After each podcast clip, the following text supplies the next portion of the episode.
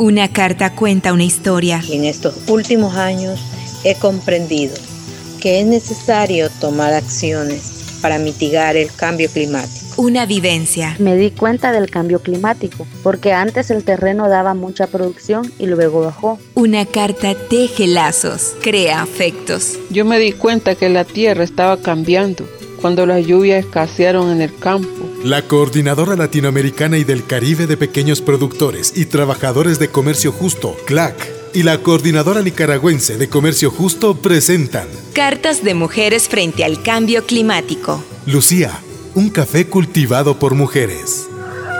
Sí que es bueno un rico café caliente por la mañana, pero es más rico cuando ese café tiene el trabajo de 53 mujeres de Nicaragua organizada en la cooperativa Copa Mujer, Paz y Amor entre Mujeres.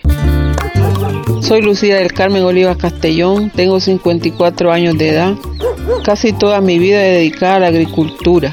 Soy de la comunidad del Colorado, municipio de Pueblo Nuevo, Estelí, en Nicaragua. Soy productora, emprendedora, cooperativista y lideresa de mi comunidad. Yo me di cuenta que la tierra estaba cambiando cuando las lluvias escasearon en el campo. Como no había agua, las cosechas eran menos. Las plantitas necesitan agua y al ir escaseando las lluvias por los despales de las montañas, los terrenos se fueron lavando y deteriorando. El despale es cuando las personas cortan los árboles de la montaña y dejan peladas y sin protección a esas tierras.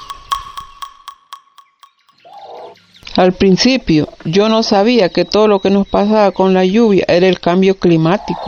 Después recibimos talleres y nos explicaron qué cosa era y por qué se estaba dando. Por ejemplo, nos explicaron que las quemas perjudican el clima, destruyen la tierra. Echar químico en los cultivos no conserva la vegetación de la tierra. Y andar despalando es dañino para el ambiente, porque cuando se cortan los árboles vamos desnudando la tierra que estaba cubierta. La lluvia lava la tierra y la daña. Por eso en mi parcela, donde tengo dos manzanas y media de café orgánico, nos preocupamos por la conservación del suelo. No despalamos y sembramos más árboles. He sembrado caña, valeriana, taiwán y otras plantas propias de mi región. También hemos creado barreras vivas que permiten proteger los terrenos del viento y que cuando llueva no se lave la tierra. Si la tierra no encuentra esas raíces, se vuelve suave y luego vienen los derrumbes. También, para obtener buena calidad en mi producto, implemento acciones agroecológicas como el uso de abonos orgánicos, sombras y curvas a nivel que mantienen los cultivos saludables, permiten la fertilidad de los suelos y la protección del medio ambiente. Y les cuento otra cosa. Cuando empezamos a cosechar nuestro poquito de café, vimos que lo que nos pagaban por el café nos servía para nuestras familias. Y así formamos nuestra propia cooperativa. Siempre he tenido ese amor por la tierra. Lo heredé de mi papá y ahora hago lo mismo con mi hijo.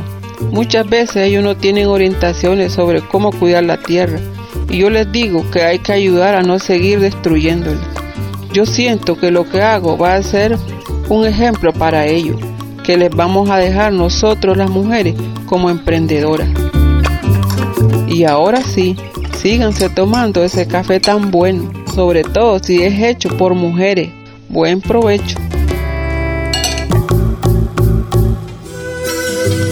Campaña de pequeños productores y productoras de comercio justo ante el cambio climático, con el apoyo del proyecto Intercambio.